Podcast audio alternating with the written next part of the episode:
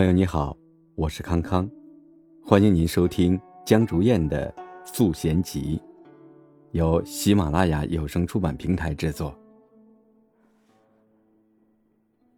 我记得多年前一个漆黑的夜晚，电话那一头的你沙哑着嗓子问我：“你准备好了吗？”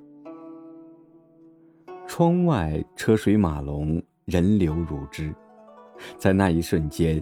喧嚣从几十楼的地面四面八方涌了上来，淹没了整间屋子。就在要窒息的那一刹那，我挂了电话，然后你一直打，我一直没有接。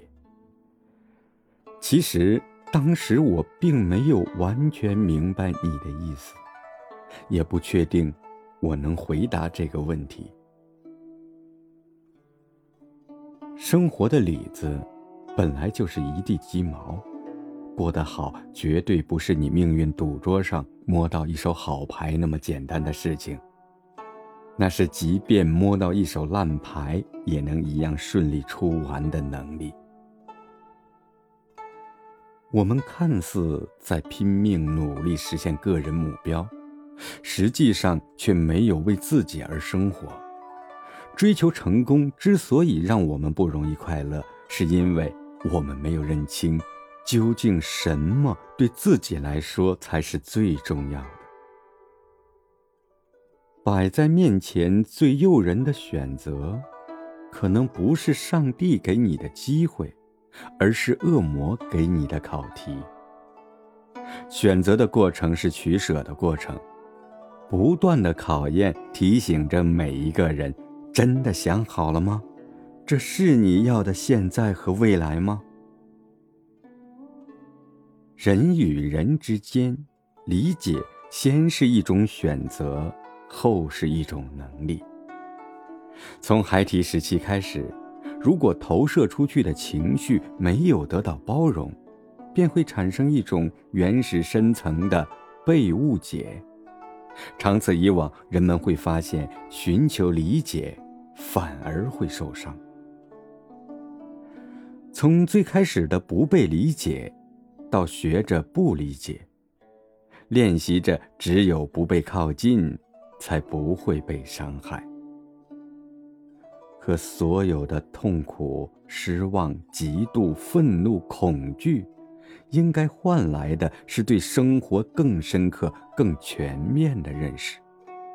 这些情绪就像是河蚌里进了一粒沙子，就算你找人控诉，也没有人能够帮你把沙子挑出来，只能自己慢慢的一颗一颗打磨，最终磨成一颗颗珍珠。人生。苦乐交杂，互为因果。只不过乐时太短，才会觉得苦海无边；而理解他人的乐趣，却比审判他人所得到的大得多。文字有一种来自远方的力量，可以让一个人觉得有希望，可以更好的生活下去。但文字有时候又苍白无力，咫尺天涯，多少的安慰都抵不过一个及时的拥抱。眼睛到不了的地方，文字可以。当在黑暗中嘶吼着、愤怒着，看不见这世间，也不被看见时，从另外一个人指尖传来的温度。可以瞬间刺破你为了抵御这万般苦楚而穿上的盔甲。文字到不了的地方，相拥可以。当人与人的触碰与相拥，也无法让你卸下对这世界的防备，也不能让你忘却往事苦楚。那就去看遍这苍生万物，踏入自然的江河湖海，去见这世上的每个角落，尽可能多的去看看这世界上人心的每一面。触碰与相拥到不了的地方，对生活的热爱和对这世界的悲悯可以。我并不知道有多少人正是这样理解着这个世界。何为悲悯？那是愿意一遍又一遍投入苦海，苦而不自知，以身渡人，直到被渡者自我觉醒，开始自渡。如身边人人都有这一天，暮色千里，皆是我的回礼。